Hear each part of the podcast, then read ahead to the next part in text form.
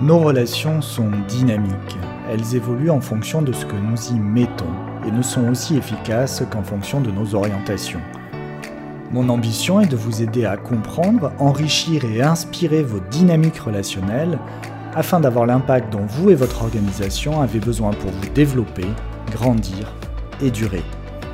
Je suis Franck-Joseph Morin et vous écoutez le podcast Bâtisseur de monde. Les mots. Les mots.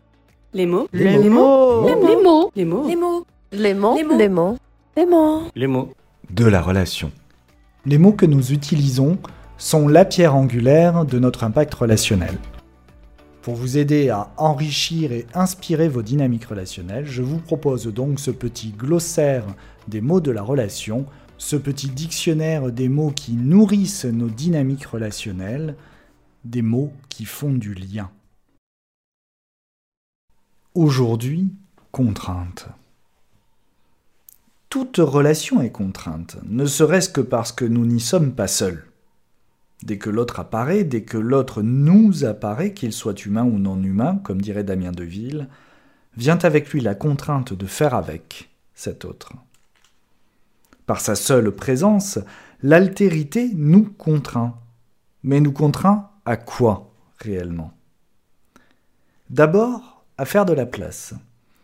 À faire de la place dans notre système relationnel. Ici déjà, nous avons le choix entre la laisser prendre sa place passivement, lui donner sa place, ce qui implique de l'avoir préparée activement en amont, ou bien de lui laisser notre place, ce qui implique d'être prêt à la quitter. Première contrainte donc, faire de la place. Deuxième contrainte, composer avec. Faire avec l'autre, quoi qu'il en soit et quoi qu'il arrive, c'est rendre impossible l'idée de faire sans. Ça paraît logique comme ça, mais ça l'est beaucoup moins qu'on ne pourrait le penser. Impossible donc d'ignorer, de prétendre, d'exclure, d'invalider, de faire disparaître, de faire comme si l'autre n'existait pas. En résumé, faire avec, c'est accepter le conflit, inhérent à tout espace de contact, comme une donnée de base. Toi et moi, dans le même espace physique, psychique, intellectuel, spirituel, professionnel, géographique, et j'en passe.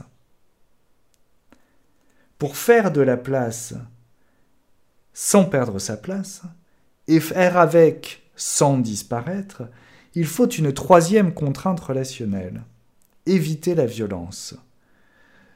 Ce magnifique oxymore, faire avec le conflit et sans la violence, nécessite d'élaborer des règles de fonctionnement communes qui sont autant de contraintes imposées par accord mutuel à toutes les parties à la relation.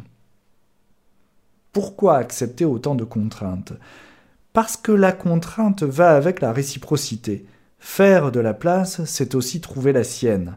C'est faire en sorte que l'autre nous laisse de la place. Faire avec l'autre, c'est obliger l'autre, en quelque sorte, à faire avec soi. Élaborer des règles communes, c'est limiter la violence que l'autre pourrait exercer tout autant que la sienne. En bref, la contrainte relationnelle est le seul moyen de faire ensemble, d'exister ensemble, de construire ensemble quelque chose de plus grand que nous, en groupe amical, une famille, une entreprise, une société dans son ensemble. Refuser la contrainte, comme un enfant roi, c'est se condamner à la solitude des tout-puissants et à l'impuissance des solitaires. Ignorer la contrainte relationnelle, c'est prétendre pouvoir se passer de boire ou de manger, au risque d'en mourir. Merci d'avoir écouté cet épisode de Bâtisseur de Monde. Si vous l'avez aimé, n'hésitez pas à le partager sur les réseaux sociaux et à le porter à la connaissance de vos contacts, et ainsi à agrandir le mycélium. Retrouvez-moi sur LinkedIn ou sur le site internet de mycelium-consulting.com et je vous dis à très bientôt pour un nouveau mot qui fait du lien.